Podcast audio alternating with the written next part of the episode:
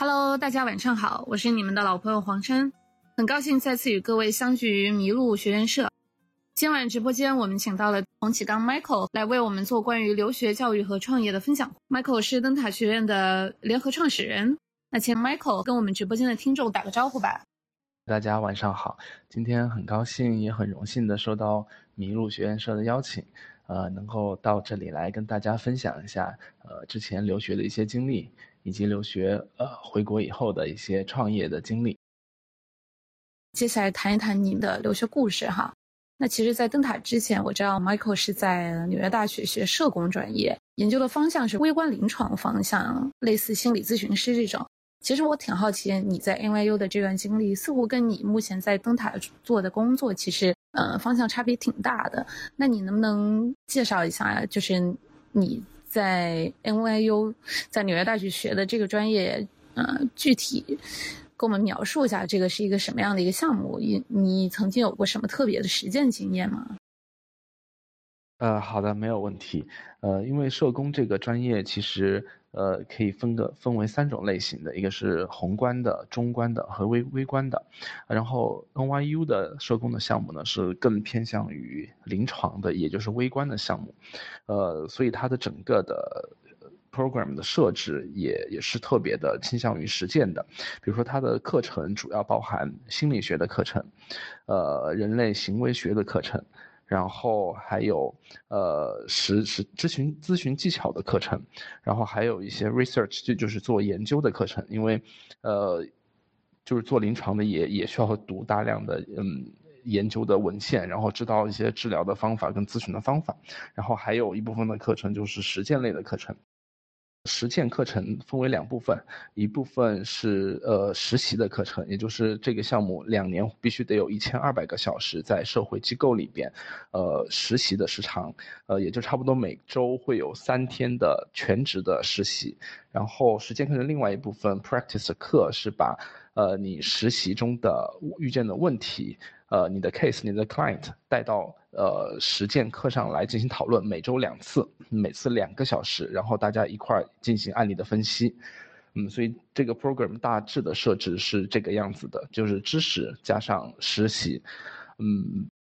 然后我觉得这个课程给学生留下的最深刻的印象跟体验的话，就应该是他的实习的部分，因为我觉得可能，呃，在美国很少有专业能够像社工专业这样，能够让你更近距离和更深刻的去了解美国的社会。跟美国的现实状况，因为呃实习的课程你必须在纽约市内的呃一个社会机构，这个社会机构当然是各种各样的社会机构都可以，呃。首先，你你你是根据你的兴趣跟爱好，你对哪一类人群比较感兴趣，或者对哪一类机构比较感兴趣，学校会帮你匹配到这样的机构。比如说，有的同学可能对，呃，home homeless 对流浪汉比较感兴趣，哎，那可能你你去的社会机构就就是专门关注流浪汉的。可能有人对呃性侵或者家暴比较比较感兴趣，可能去的就是这样的机构。呃，有有的对呃呃精神疾病。的治疗和恢复比较感兴趣，可能就去的是这样的机构，所以你可以选择你感兴趣的机构。然后在实习一段时间以后，呃，一般机构都会安排同学开始尝试带一些呃一对一的 case 或者是小组讨论的 case，呃，然后在这样的不断的实践的过程中，把呃课堂上学到的心理学和人类行为学的一些知识和咨询的技巧应用到实践当中。呃，这样相相辅相成的来加深你对知识的学习和你把知识应用为实践的这个过程。那当时你每个星期三天的实践是在哪个组织或者在哪个机构完成的呢？有没有一些有趣的或者比较有意思的案例可以跟我们分享分享？呃，好的，呃，我。其实最后我选的那个方向是酒精跟药物滥用这个方向，所以我当时呃去实习的机构是一个 outpatient，也也就就是一个门诊的，呃帮帮助就是有酒精跟药物滥用问题的这些 client 来解决解决解决他们的心理问题的一个机构。所以我我的我的 client 基本上都是可能是酗酒的，可能是使用各种毒品跟跟药物的，可能使人上瘾的这这些毒品跟药物。但但是呢，呃，client 的的严重程度都不是特别的高，因为他都已经已经已经是门诊，不是住院的，就是 client 可能都是已经经过一段时间的住院的治疗，或者是，呃，本身的那个症状不是特别的严重的，这样他会比如每周会来一次，或者每周来两次，然后参加一次小组的治疗。然后这个过程中，其实会遇见各种各样的 client，这就是大家知道，就是在美国，就是酒精跟药物滥用这个问题其实是比较严重的。呃，我印象比较深刻的，比如说有有有一次有一个 client，她是一个孩一个孩子的妈妈，然后呃她是在怀孕的时候就被呃被发现，然后用大麻。然后呃，当时那个儿童福利局发现了以后，呃，就把就把他的孩子给拿走了。然后家事法庭就，呃，判决他，就是他必须每周都都要来到那个选择一个 outpatient 的这样的门诊的，呃，酒精跟毒品药物滥用的治疗的中心，然后接受一对一的治疗和小组的治疗，然后要坚持几个月，他应该是半年的时间，呃，没有违违规的记录，没有在。的记录也也没有那个拒绝治疗的记录，这样才法院才可能再次再次的开庭，呃，把孩子还还给他。呃，这个 client 能给我留下比较深刻的印象，一是因为他是一个孩子的母亲，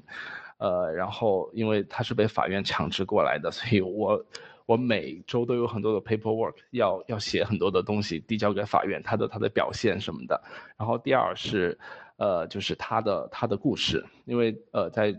就是整个的呃咨询的过程中，随着咨询的深入的话，我也了解到他，呃，更更多的他的他的过去，就是他的童年，他的原生家庭，他的父母，就是呃导致他现在情况的一些根源是是什么是什么东西，呃，我觉得这个是跟就是跟像心理心理呃治疗师一样，就是不断的鼓励。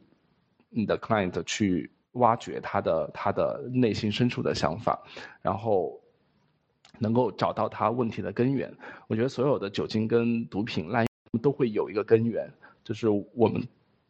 对他们的治疗，其实最重要的是要找到导致他们这个问题的根源是是什么东西？是他们的家庭，是他们居住的环境，还是他们过往的生活的经历？我感觉这是一个呃专业性非常强的一个项目哈。那你是什么时候决定研究方向选择这个微观临床方向呢？这个是在你申请上这个项目之后，来到了去到了纽约大学做的这个决定，还是你在之前就有做这个决定了呢？这个是一个很好的问题，就是其实我我在申请这个专业的时候，其实对这个专业的理解其实并没有这么透彻。就是我大概知道，因为我在国内的研究生念的是国际人权法的方向，其实一个一个比较宏观的关注人的方向。然后当我就是在申请的时候寻在寻找一个一个专业的时候，呃，我当时关关注的是，哎，我是在宏在宏观上关注人，之前一直都在。然后看到社工这个专业的时候，哎，我大概知道他可能会从不同的维度来关住一个人。呃，可能是从中观或者微观的层面，比如说中观的层面层面，可能就是一个社一个一个社区或者一类的人群，这个角度来关注。然后呃，微观的层面从一个人的个体来关注。但是当时可能申请的时候没有想到这么这么多，当时也没的了解 NYU 的项目是一个特别的微观临床的项目，呃，但是。到了这个项目以后，呃，发现哎，其实微观的这这个这个这个东西，呃，自己做的也非常的开心，因为之前自己一直都做的是宏观的东西，从宏观的层面，从制度和社会的层面去关注人，呃，现现在可能除了这个这个这个这个层面以外，我更关更关注一个一个人的个体，呃，他的成长的环境，他的他的他他的背景，他的他的家庭。呃，然后我我觉得这个有一定的必然因素，也有一定的偶然因素在里面。从这个角度来看的话，就是你说的，你现在更关注个体的发展，或者说你所学的专业怎么会直接影响到一个个人的际遇啊，或者情况的转变？这一方面是不是跟你后来从事留学申请这个工作会有一些相似之处呢？就是你从一个更宏观的层面转化为对一个更微观层面的一个关注，更想要说去解决个体的问题。呃，是的，我觉得作为一个就是呃做心理咨询的临床社工，呃和做留学咨询的一个咨询顾问，其实他们的工作有很多的共通的地方，呃，就像我之前在呃社工学习的时候学习到的一些咨询的技巧，我觉得现在在工作中，我我在跟学生沟通的过程中，其实完全都能用得上。呃，因为留学咨询，你在跟学生沟通的过程中，在了解这个同学他的呃留学的需求，呃他的留学的目标，在这个过程中，其实你也你也是在跟这个同学呃梳理他的所有的呃不管是呃学校的经历、课外的经历、家庭的经历和成长的经历的过程。呃，其实这个梳理的过程，其实和呃在跟 client 咨咨询的时候来了解 client，其实是非常像的一个一个一个过程。所以我我要的东西，其实现在呃在跟同学的咨询的过程中，还是一直都能用得上。那这样子的专业出来以后，在美国社会作为外籍人才的这种就业情况怎么样呢？啊，不管是就业的面向啊，还是说整体的社会的对于你们双方面的这种用人的人才的需求上面来说，整体的情况是怎么样的呢？呃，社工其实在美国的历史其实还挺久了，一百多年的历史了。就是社会工作者，其实在美国是一个特别大的一个一个一个职业的一个范围。呃，所以社工学院一般都是在学校里面是一个单独的学院，就跟那个呃法学院、医学院一样，都属于 professional 的这种教育。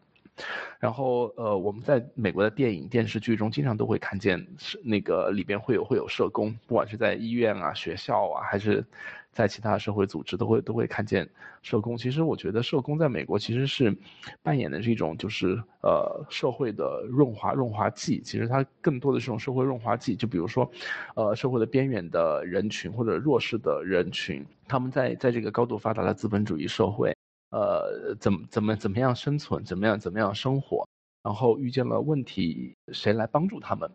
呃，除了政府以外，其实美美国美国政府它不会直接去帮助呃这些边缘人群或者是有需要的人群，他们都会通过一定的社会机构跟社会组织，然后社会机构跟社会组织里边大量的从业人员就是社会工作者，所以社会工作者其实在美国的需求量是非常非常大的，然后特别特别是现在呃双语的社工或者是三语的社工。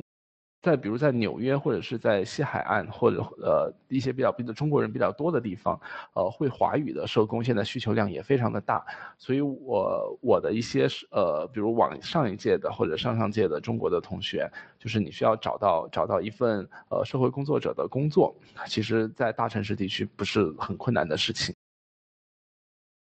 就像你说的哈，我也挺赞同的，就是呃。我也了解到，就是在美国社会工作者是一个非常大的一个群体哈。美国这社会良性运转，其实很大一部分依赖于这些社会工作者在其中扮演的角色和这个支撑作用哈。那我也了解到，就是近年来越来越多的中国学生跑到，呃，在美国学习社工专业。那你觉得呃，对于中国的学生来说，在美国学习社工有什么样的优势，又有什么样的劣势呢？呃，我觉得呃，这个优势跟劣势不能，呃，特别的绝对，就有有时候优势跟劣势会互相的转换嘛，呃，就比如说，因为美国是一个特别崇尚。呃，多元的，不管是文化的还是其他方面的多元的，所以一个中国的同学到了美国学习学习社工的话，他其实是把一个呃呃中国文化的东西或者是中国视角的东西带到了美国，呃，来帮助美国来服务美国的华人群体。这这个可能是中国学生在呃学习社工专业的一个一个优势。呃，然后一个劣势呢，其实也也是一个，就就是文化上面差异的，呃，一个一个一个劣势，就是中国的同学到那里去，因为我们的课程里边肯定会有一门课是美国的社会和福利的政策，以及包含了嗯历史美国社会福利政策的历史的演变和现在的美国的呃社是什么样子的。但是作为作为一个中国的同学，呃，他对美国的这个这个社会的福利体系其实是不理不理解的。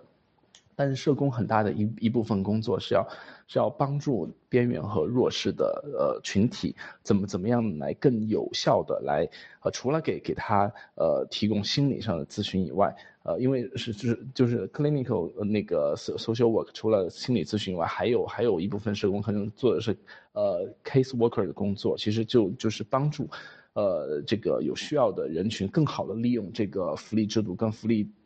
的体系。来提高他们的生活的质量，所以我觉得简单一点说，可能优势就就是因为你是外国人，呃，有很多的呃同样和你一样是外国人的人在美国，所以你呃作为一个外国人，有外国人的视角来加入美国的这个呃福利福利体系和这个工作的体系，来为在美国的外国人来提供服务，这个其实是你的一个优势。然后劣势呢，可能是你对整个美国社会的。运作对美国美国它的政治的运作，它的福利体系的运运作，可能你不是特别的了解，可能这个是一个劣势。但是我觉得这个劣势是可以通过时间和学习来弥补的。这个这个这个劣势。我举一个例子吧，比如说我之前的那个举的那个 case 的例，我的那个 client 他是被家事法院然后强制到戒瘾中心来进行治疗的，然后比如说哎他的孩子被儿童福利局给给带走了，然后哎这个对于可能对于中中国来说是一个特别陌生的体系，就就是哎儿童福利局是一个什么东西，他能把孩子带走。呃，然后还有还有还有一个叫家事法庭的地方，然后他能够来判决这一类的案子。然后家事法庭是怎么怎么运作的？我觉得这些东西可能对我刚开始接触的时候是陌生的，但是这一这一个这一个 case 可能几个月的时间下来，我们每个月，呃，和家事法庭来负责这个案子的呃法官和书记员要电话电话沟通这个，呃，我的这个 client 的情况，他的表现。尿检有没有出现问题？然后每个礼拜都要给家事法院呃出具呃一一份报告，然后呃报告里面要描述这个 client 他的他的进步，呃然后他的表现。哎，在这样的实践的过程中，其实就就是慢慢的对整个的这个体系的这这一部分有更多的了解。好的，总结 Michael 一句话哈，接下来就是要加两个引号，就是所有对于中国学生来说啊，学社工专业所有的优势跟劣势是互补的，也是可以相互转换的。那么我们今天节目就到此为止，我是黄山，大家晚安，下期见。